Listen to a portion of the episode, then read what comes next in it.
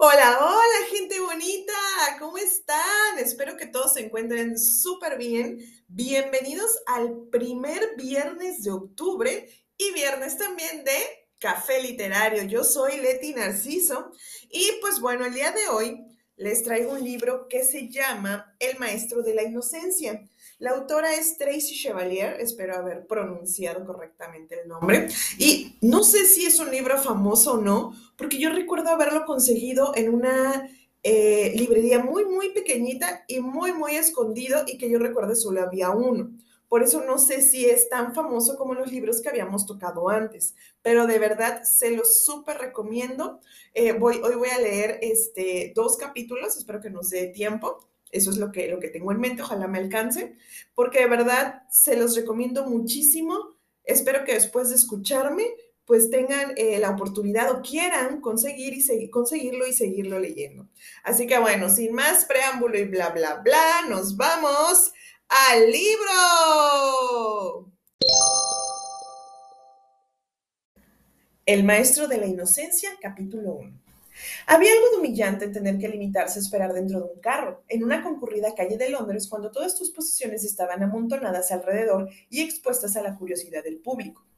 Jim Killaway se había hallado junto a una torre de sillas Windsor que su padre había hecho por la familia años atrás, y veía horrorizado cómo los viandantes examinaban sin disimulo el contenido del carro.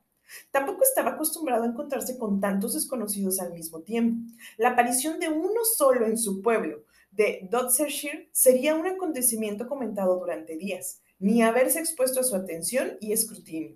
Se agachó entre las pertenencias familiares tratando de hacerse menos visibles. Enjunto y nervudo, de ojos azules hundidos y de pelo color rubio rojizo que se le rizaba por debajo de las orejas, Jim no era una persona que llamase la atención y la gente, más que en él, se fijaba en las posesiones de su familia. Una pareja se detuvo y manoseó incluso los muebles como si estuviera palpando las peras en la carretilla de un vendedor para ver cuál estaba más madura. La mujer acarició el dobladillo de un camisón que asomaba por la bolsa descosida, y el hombre se apoderó de una de las sierras de Thomas Killaway y comprobó lo puntiagudo de sus dientes. Cuando Jim le gritó, ¡Oiga! Todavía le llevó su tiempo para dejarlo de donde lo había cogido. Aparte de las sillas, la mayor parte del carro lo ocupaban las herramientas del oficio de Thomas, padre de Jim. Aros de madera utilizados para curvar las piezas destinadas a los brazos y respaldos de las sillas Windsor, que era su especialidad. Piezas del torno con el que formaban las patas de las sillas y un surtido de sierras, hachas, fortones y taladros. A decir verdad, las herramientas de Thomas Killaway ocupaban tanto sitio que los miembros de la familia habían caminado por turnos junto al carro durante la semana que habían tardado en ir desde Trenchy hasta Londres. El carro en el que habían viajado, conducido por el señor Smart, un habitante del pueblo del Piddle, con un inesperado gusto por la aventura, estaba parado delante del anfiteatro de Astley. Tomás Killaway tenía solo una vaga idea de dónde encontrar a Philip Astley, y un total desconocimiento de las dimensiones de Londres, por lo que pensaba que le bastaría colocarse en el centro de la ciudad para ver el sitio donde actuaba el circo Astley, más o menos como podría haberlo hecho en Dorsetshire.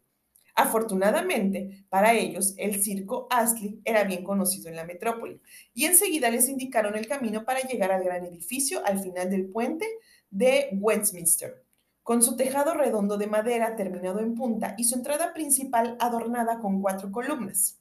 En una enorme bandera blanca que ondeaba en lo más alto del tejado se leía Astley, en rojo por un lado y anfiteatro en negro por el otro. Haciendo caso omiso hasta donde le era posible de los curiosos que pasaban por la calle, Jim examinó con interés el río cercano, por cuya orilla había decidido pasear el señor Smart para ver un poco de Londres, así como el puente de Westminster, que se arqueaba sobre el cauce y llegaba al lejano conjunto de torres cuadradas y chapiteles de la abadía de Westminster. Ninguno de los ríos que Jim conocía, en Dorset, el From, del tamaño de una senda rural, o el Piddle, una simple, un simple riachuelo que se saltaba sin problemas, resistía la menor comparación con el Támesis, un amplio canal de agua marrón verdosa, agitada, traída y llevada por la distante marea. Tanto el río como el puente estaban atestados de tráfico, embarcaciones en el Támesis y coches, carros y patones sobre el puente. Jim no había visto nunca tal cantidad de gente, ni siquiera en un día de mercado en Dorchester, y estaba tan impresionado por el espectáculo en su conjunto que apenas se enteraba de los detalles. Pese a que le, tentaba aparearse del carro y reunirse con el señor Smart al borde del agua, no se atrevía a dejar a solas a Macy y a su madre. Macy Killaway miraba a su alrededor desconcertada y se abanicaba la cara con un pañuelo. Señor, qué calor para marzo, dijo. No hacía tanto en casa, ¿verdad que no, Jim? Refrescará mañana, prometió su hermano. Aunque Macy era dos años mayor, a menudo le parecía que era más pequeña que él y necesitaba de protección ante lo imprevisible del mundo. Si bien en el Valle del Piddle había bien poco de imprevisible, en Londres su tarea iba a ser más difícil. Annie Killaway contemplaba el río como había hecho Jim, los ojos fijos en un muchacho que remaba con una fuerza el bote. Su único cargamento era un perro que jadeaba debido al calor. Jim sabía en qué pensaba su madre mientras seguía la marcha del remero, en su hermano Tommy, a quien le gustaban mucho los perros, y que en el pueblo tenía uno, como mínimo, siguiéndolo por todas partes. Tommy Killaway había sido un chico guapo con una tendencia a soñar despierto que desconcertaba a sus padres. Muy pronto quedó claro que nunca sería sillero, porque carecía de toda afinidad con la madera o sus posibilidades, así como de interés por las herramientas que su padre intentaba enseñarle a utilizar. Dejaba que un taladro se detuviera a mitad de vuelta o que un torno girase más y más despacio hasta detenerse mientras él miraba el fuego, o a lo lejos, una costumbre que había heredado de su padre, pero sin su habilidad añadida de volver después al trabajo. Pese a ser esencialmente un inútil, rasgo que Annie Kellaway solía despreciar, su madre lo quería más que a sus otros hijos, aunque no habría sabido explicar por qué. Quizá sentía que estaba más indefenso y que por tanto la necesitaba más. Desde luego era un chico divertido y hacía reír a su madre como nadie, pero su risa había muerto una mañana hacía seis semanas. Annie lo encontró debajo del peral en la parte trasera del jardín de los Killaway. Debió sumergirse para coger la última pera que había logrado mantenerse en la rama, y a demasiada altura todo el invierno, haciéndolos rabiar, aunque sabían que el frío la había dejado sin sabor. Se quebró una rama, Tommy cayó al suelo y se partió el cuello.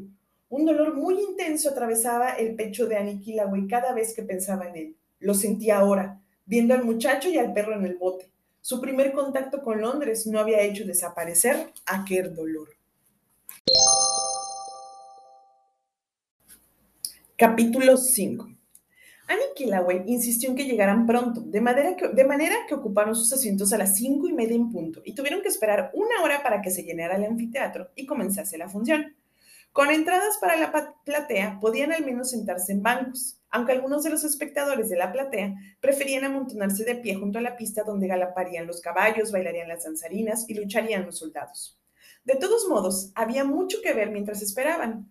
Jim y su padre estudiaron la estructura de madera de los palcos y de la galería, decorados con molduras y pintados con follaje tropel olive.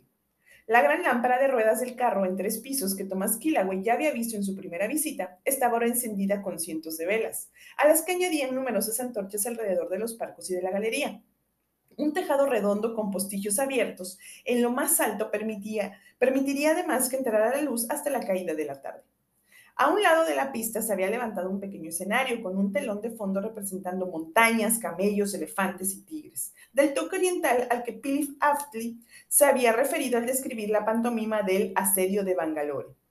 Los Kilaway también estudiaron al público. En la platea a su alrededor había otros artesanos y tenderos, cereros, sastres, carpinteros, herreros, impresores, carniceros. En los palcos se centraba la clase media, comerciantes, banqueros, abogados, en su mayor parte personas procedentes de Westminster, al otro lado del río.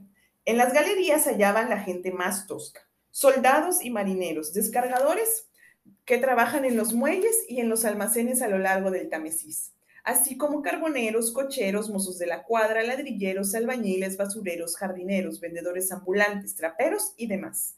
Había también un buen número de criados, aprendices y niños. Thomas desapareció mientras esperaba. Cuando regresó con una sonrisa avergonzada, mostró cuatro naranjas para el resto de la familia.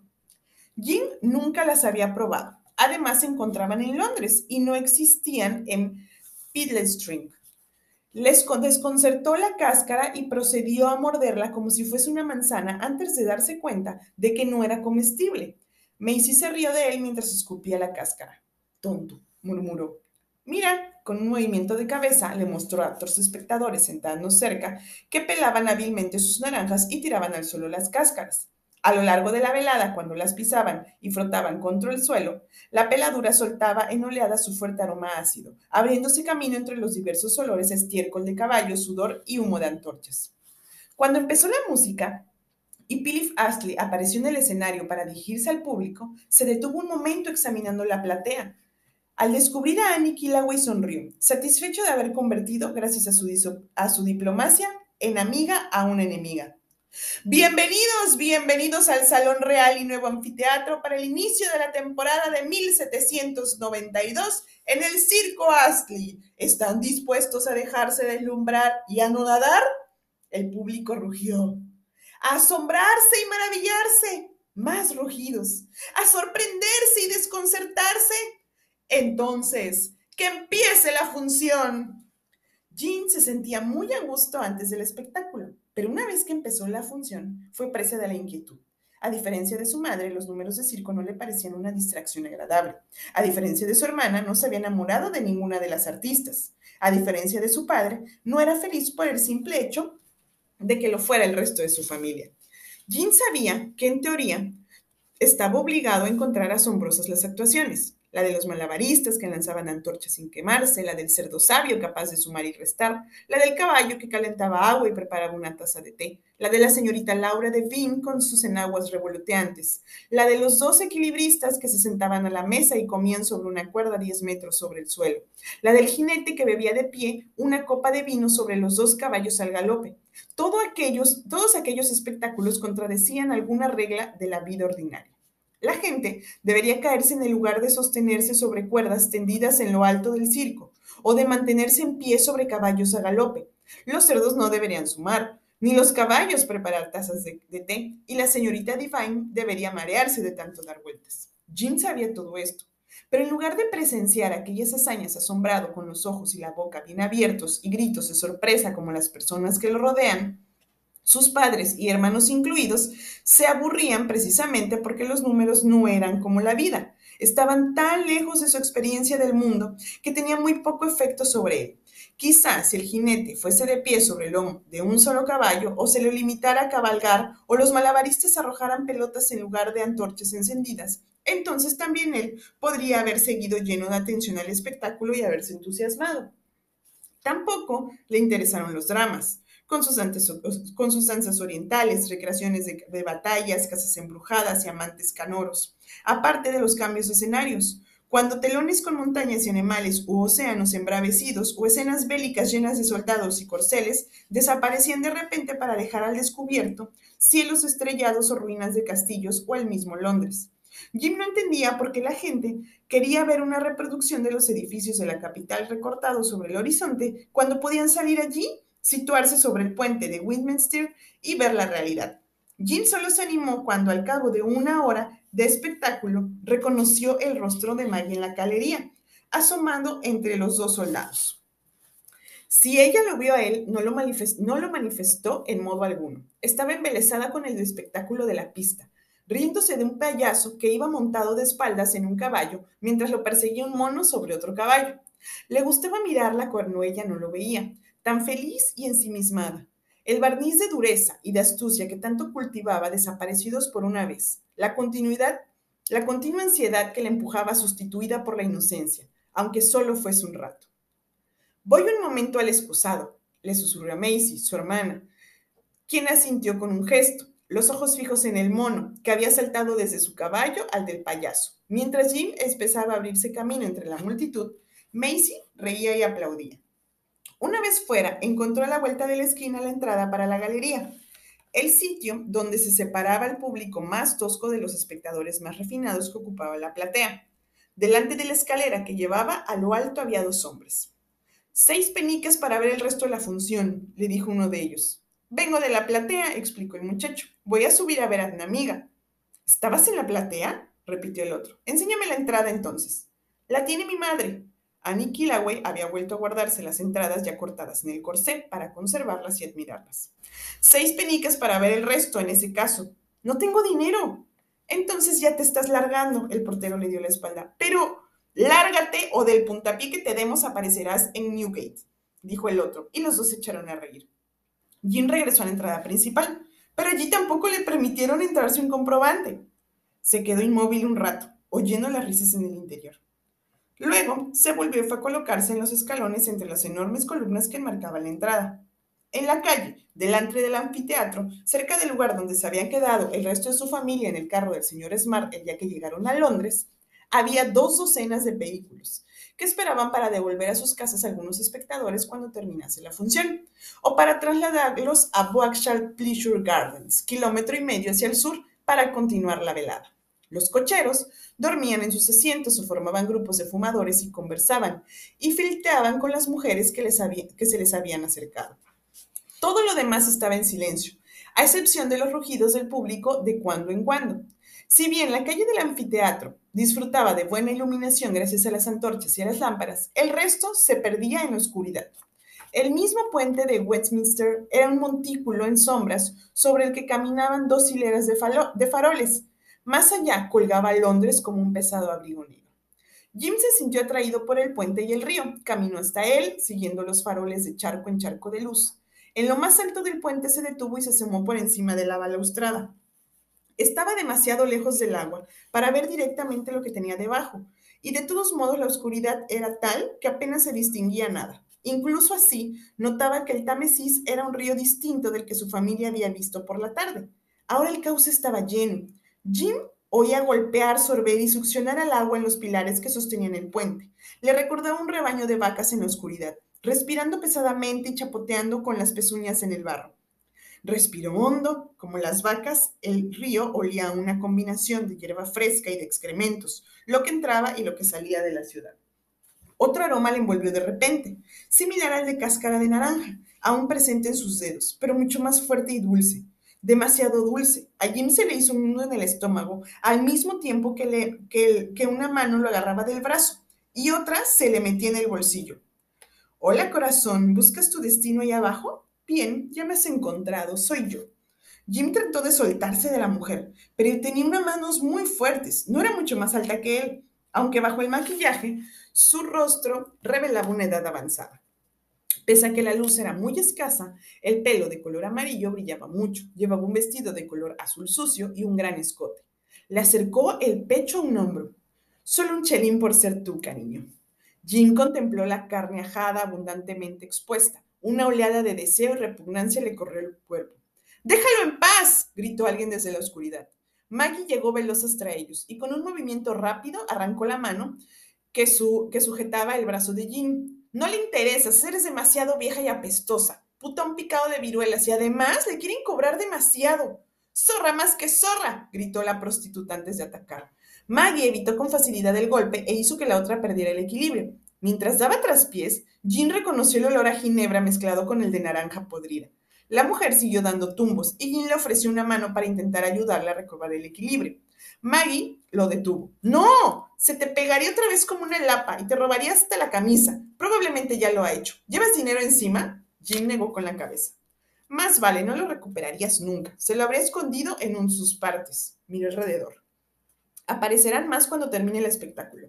Es el mejor momento para su negocio, cuando todo el mundo sale contento de la función. Jim vio cómo la mujer avanzaba tambaleándose por la zona oscura del puente. En el siguiente estanque, la luz agarró a otro hombre que se la quitó de encima sin mirarla siquiera. Jim se estremeció y volvió hacia el río. Eso es lo que me fastidia de Londres. Maggie se apoyó en la balaustrada. ¿Seguro que tenéis putas en Biddle, no es cierto? En Dorchester, sí, pero no son como esa. Se quedaron quietos mirando hacia el río. ¿Por qué te has ido de la función? preguntó Maggie. Jim vaciló. No me encontraba bien y salí que me diera el aire. El ambiente estaba muy cargado dentro. La expresión de Maggie le hizo saber que no le creía, pero no se defendió. Se limitó a coger un canto que encontró junto a sus pies y a dejarlo caer por el lateral del puente. Los dos esperaron para escuchar el ruido que hacía al chocar el agua, pero pasó un vehículo en aquel momento y su traqueteo no permitió que se oyera. ¿Y tú? preguntó Jim cuando terminó de pasar el coche. Maggie hizo una mueca. Solo quedaba ya el sastre de Ventford y a continuación al fin de la fiesta. El sastre lo he visto ya demasiadas veces y al fin de la fiesta de todos modos se disfruta mejor desde afuera, con los fuegos artificiales sobre el río. Desde el anfiteatro les llegó el estruendo de grandes carcajadas. Ahora se estarán riendo del sastre, dijo Maggie. Cuando cesaron las risas, volvió el silencio. No pasaba ningún coche. Jean incómodo se quedó con Maggie junto a la balustrada. Aunque se había sentido claramente ofendida en la abadía, ya no lo mostraba. Jim estuvo tentado de decir algo, pero no quería echar a perder la frágil tregua que parecía haberse establecido entre los dos. Te puedo enseñar algo de magia, dijo Maggie de repente. ¿Qué? Entra ahí. Señaló una de las hornacinas de piedra situadas sobre los pilares a lo largo del puente. El hueco era semicircular y de unos dos metros de altura, pensando que para los viandantes pudiera refugiarse de la lluvia. Había una lámpara encima de cada hornacina, lo que daba luz a los alrededores, pero el interior del hueco quedaba oscuro. Para complacer a Maggie, Jim entró ahí y se volvió a su amiga. No, quédate de espaldas a mí, con la cabeza junto a la piedra, le ordenó Maggie. Jim obedeció, sintiéndose estúpido y vulnerable de espaldas al mundo y con la nariz pegada a la pared fría. El nicho estaba húmedo y olía orines y a sexo. Se preguntó si Maggie le estaba engañando. Puede que hubiera ido a buscar a una de esas putas y se la metiese en la hornacina, de donde no sería capaz de escapar. Estaba a punto de darse la vuelta y acusarla cuando oyó los tonos más seductores de su voz junto al oído. Adivina desde dónde te estoy hablando. Jim se volvió deprisa. Maggie no estaba allí. Salió del hueco y buscó por los alrededores preguntándose si la voz había sido imaginación suya. Luego Maggie salió de la oscuridad del hueco, situada frente al suyo, al otro lado de la calabaza. ¡Vuelve dentro! le gritó. Jim entró de nuevo en la hornacina y se pegó a la pared totalmente desconcertado. ¿Cómo podía Maggie haberle susurrado aquella frase al oído y luego cruzar la calle tan deprisa? Esperó a que lo hiciera de nuevo, convencido de que esta vez la pillaría. Pasó un coche. Cuando volvió a reinar el silencio, de nuevo oyó la voz, oyó la voz junto a su oído. Hola Jim, dime algo bonito. Jim se volvió de nuevo, pero Maggie no estaba ahí. Después de vacilar, acabó por volverse de cara a la pared. Vamos, Jim, ¿no me vas a decir nada? susurró la voz como si saliera de la piedra. ¿Me oyes? preguntó Jim. Sí, ¿no es asombroso? Yo te digo a ti, tú me oyes a mí. Jim se dio la vuelta y miró hacia la hornacina del otro lado del puente. Maggie se movió un poco y entonces le llegó un destello, destello del chal blanco que llevaba sobre los hombros. ¿Cómo lo haces? preguntó, pero no obtuvo respuesta. ¿Maggie? Como siguió sin contestarle, se volvió de cara a la pared. ¿Me oyes? Ahora sí, tienes que estar de cara a la pared, ¿sabes? Si no, no funciona. Pasaron dos coches y ahogaron el resto de sus palabras. Pero, ¿cómo puede ser? No lo sé, funciona, eso es todo. Una de las putas me lo explicó. Lo mejor es cuando cantas. ¿Cantar? Vamos, hazlo, cántame algo. Jim pensó y al cabo de un momento empezó así. La violeta y la primula con sus vivos colores llenan el aroma el aire bajo el espino. Y cuando llega mayo, entre los brezos se abren los ojos del no me olvides y despiega sus flores la bellorita. Su voz era todavía aguda, aunque no tardaría mucho en cambiar. Maggie, el rostro vuelto hacia la pared curva de su hornacina, se alegró de estar solas y oscuras para poder escuchar a Jim sin sentirse obligada a hacer una mueca burlona. Lo que hizo en cambio fue sonreír mientras escuchaba su canción ingenua y su voz clara. Cuando terminó, los dos quedaron callados, pero otro vehículo pasó. Maggie podría haber hecho una observación ingeniosa, tomarle el pelo para cantar sobre flores o acusarlo de echar de menos el valle de Piddle en compañía de otros, sería lo que se esperase de ella. Pero estaban solos, recluidos en sus semicírculos de piedra, protegidos del mundo en el puente y conectados por sonidos que iban y venían, retorcidos en un cordón que los ligaba. De manera que Maggie no hizo ningún comentario ingenioso y se limitó a contestar cantando. Aunque no, yo soy la tonta, según tú dices, no hay por qué ser de Londres para saber de cuentas, no te des tantos aires que bien no se sientan, como escoger entre opuestos si son iguales. Maggie oyó reír entre dientes allí. Nunca he dicho que el campo fuera mejor que la ciudad, explicó, y tampoco sé si son exactamente opuestos. Claro que lo son. No lo sé, repitió Jim. Hay caminos en Lambeth donde encuentras las mismas flores que en el Valle de Piddle primulas, celidonias y, renúnculos. Pero la verdad, de todos modos, es que nunca he entendido qué son los opuestos. Pues resulta bien sencillo. La voz de Maggie flotó a su alrededor. Una cosa exactamente distinta de otra. Lo opuesto de una habitación negra, como boca de lobo, es una habitación muy iluminada. Pero la habitación no cambia, eso sigue igual en los dos casos. No pienses en la habitación entonces, piensa en blanco y negro. Vamos a ver, si no estás enojado, ¿cómo estás? Seco, dijo Jean a cabo de un momento. Eso es, si no eres un chico, eres una chica, pero si no eres bueno, eres malo, ya lo sé, pero y no irás al cielo, sino al infierno, déjalo ya. Todo eso lo sé. Solo me parece un carruaje, retumbó al pasar ahogando sus palabras. Es difícil hablar de ese tema así, dijo Jean cuando disimuló el ruido. Desde los lados opuestos de la calle, la risa de Maggie resonó alrededor de Jim en la cámara de piedra. Vuelve conmigo entonces. Jim cruzó velozmente mientras Maggie salía de su hueco. Ya está, dijo ella. Ahora somos un chico y una chica en el mismo lado de la calle. Jim frunció el ceño. Pero eso no nos hace opuestos, dijo indicando con una mano el lugar de donde venía. Es solo el otro lado. No quiere decir que sea diferente. Este lado de la calle, aquel lado de la calle, los dos son parte de la calle. Pues vamos a ver, chiquillo. Los dos lados hacen que la calle sea la calle, dijo una de las dos figuras oscuras que caminaban hacia ellos desde la orilla del río donde estaba la abadía de Westminster. Al llegar a la zona de luz, Jean reconoció la frente amplia del señor Blake y aquellos ojos suyos que veían incluso en la oscuridad. ¿Qué tal, señor Blake? Señora Blake, dijo Maggie. Hola, corazón, replicó la señora Blake.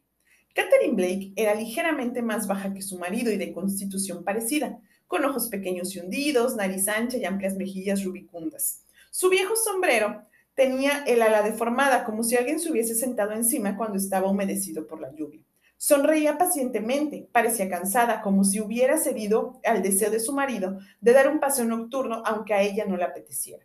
Jean había visto aquella expresión en otros rostros, por lo general mujeres, a veces sin sonreír siquiera, que esperaban mientras, que, que sus maridos bebían en la taberna o hablaban con otros hombres en la calle sobre el precio de las simientes.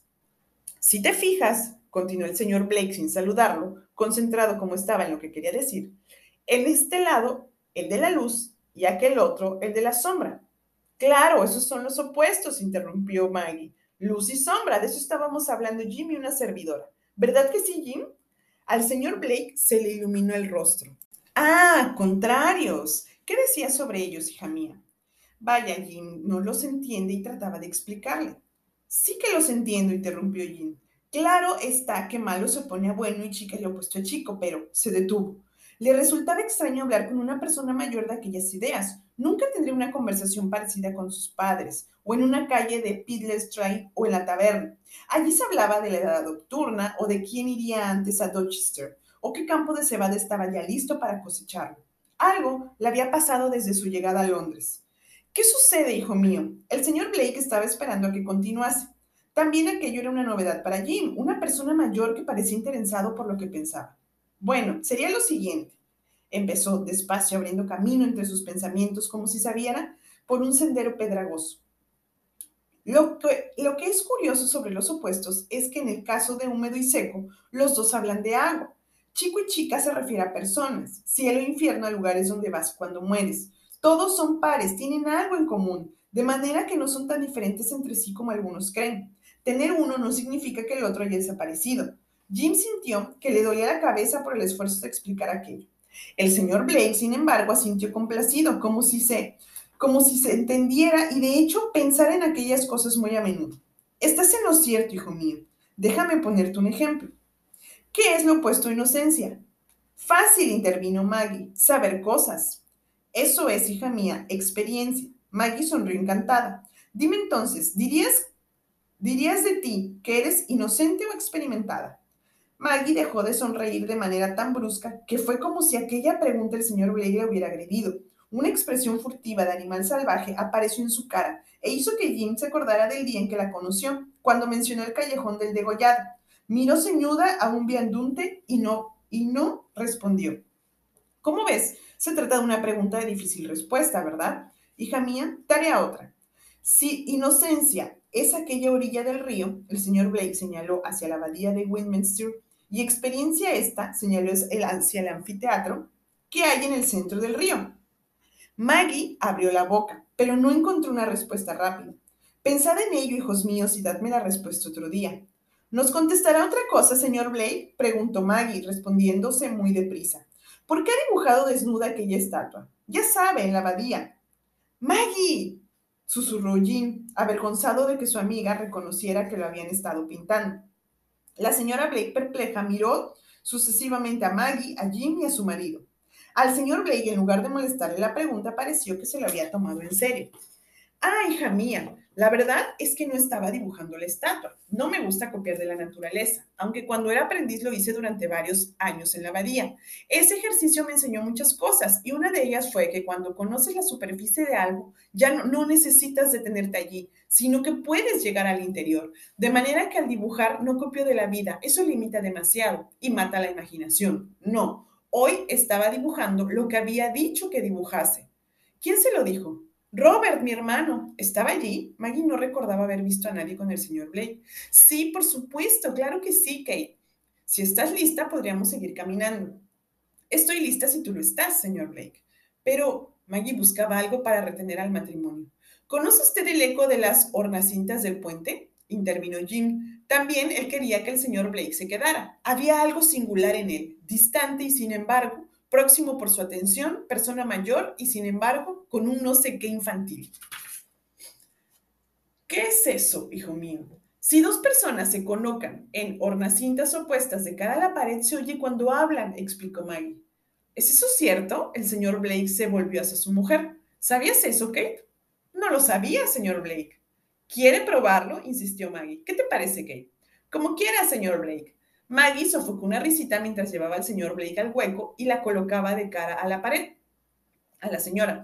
Jim llevaba a su marido a la hornacina opuesta. El señor Blake habló en voz baja a la pared y al cabo de un momento marido y mujer se echaron a reír. Eso fue lo que Jim y Maggie oyeron, aunque no la conversación, casi monólogo, ya que la señora Blake siempre se mostraba de acuerdo con su marido. Los dos chicos se quedaron en la calle, a ambos lados del puente, como atontados. A la larga, Jim fue a reunirse con Maggie. ¿De qué crees que estarán hablando? Ni idea. Del precio del pescado, no, eso es seguro. Me gustaría que nos dejaran entrar. La oyó la señora Blake porque en aquel momento salió y dijo, niños, venid y quedaos conmigo. El señor Blake iba a cantar. Jim y Maggie se miraron y luego entraron como pudieron en la hornacina con la señora Blake. Desde muy cerca la pared de piedra olía a pescado frito y a polvo de carbón. De nuevo se colocaron de cara a la pared, Jim y Maggie riendo un poco por estar juntos, tan aplastados, pero sin tratar tampoco de separarse. Listo, señor Blake, anunció con un susurro la señora Blake. Muy bien. Oyeron decir a la voz incorpórea del señor Blake. Después de una pausa, empezó a cantar con voz aguda y, y frágil, muy distinta de la voz con la que hablaba cuando ríen los bosques alborozados y huyen riendo las ondas del arroyo, cuando la brisa ríe nuestro contento con su arrullo ríe el verde otero, cuando ríen los prados vestidos de verde y la cigarra canta en los campos alegres, cuando entonan risueñas sus melodías, Emily, Susan y Marie, tralalaría, cuando cantan las aves en su espesura, y nuestra mesa ofrece guindas y nueces. Ven a vivir, a disfrutar, únete a mí para cantar en dulce coro. Tralalarí. Cuando terminó se quedaron callados. Tralalari, repitió Maggie a continuación rompiendo el hechizo. ¿No me es esa canción? Es suya, explicó la señora Blake. Jim notó el orgullo en su voz. ¿Escribe sus propias canciones? preguntó. Nunca había conocido a ningún autor de las letras que cantaba la gente. Nunca se había planteado de dónde procedían las canciones, sencillamente estaban ahí para recogerlas del aire y aprenderlas. Poemas y canciones y todo tipo de cosas, respondió la señora Blake. ¿Te ha gustado, hijo mío? Les llegó la voz incorpórea del señor Blake. Jim dio un salto. Había olvidado que el grabador los oía. ¡Mucho! Está en un libro que he escrito. ¿Cómo se titula? preguntó Jim. El señor Blake tardó unos instantes en contestar. Cantos de inocencia. ¡Ah! exclamó Maggie. Luego empezó a reírse. El señor Blake se unió a ella desde su hornacina. A continuación lo hizo la señora Blake y por último Jim. Rieron hasta que las paredes de piedra resonaron con sus risas y los primeros cohetes del fin de fiesta circense subieron por los aires y estallaron, una luz ardiente en el cielo nocturno. Ya sé, ya sé, gente bonita, pero bueno, discúlpenme porque me pasé el tiempo. Yo creo que es el capítulo más largo desde que empezamos Café Literario, pero pues creo que sería importante que supieran cómo llegó la familia Kilaway cuál es la razón por la cual llegó, que bueno, como pueden ver es este, pues la pérdida de uno de sus hijos. Eh, Jean, cómo va creciendo, eh, conoce a Maggie y pues bueno, ellos van formando esta amistad hasta llegar a conocer al señor Blake, un super personaje. Él es el maestro de la inocencia. Entonces espero que lo hayan disfrutado, que quieran eh, pues buscar el libro, terminar de leerlo y pues sumergirse en esta hermosa historia. Eh, algunas palabras obviamente las leí textualmente del libro. Eh, ya yo creo que saben a qué palabras me refiero. Y también, otra cosa, yo sé que no canto nada bien, de hecho, eso viene como la canción, no me sé ni la tonada, pero bueno, espero que quede por ahí bien eh, como subrayado cuál era una canción, en qué momento estaban cantando los personajes. Les agradezco mucho, besitos a todos, descansen, yo soy Leti Narciso, este es tu café literario. Recuérdense pasar por el Instagram, café-literario B612. Muchos besos, los quiero, bye.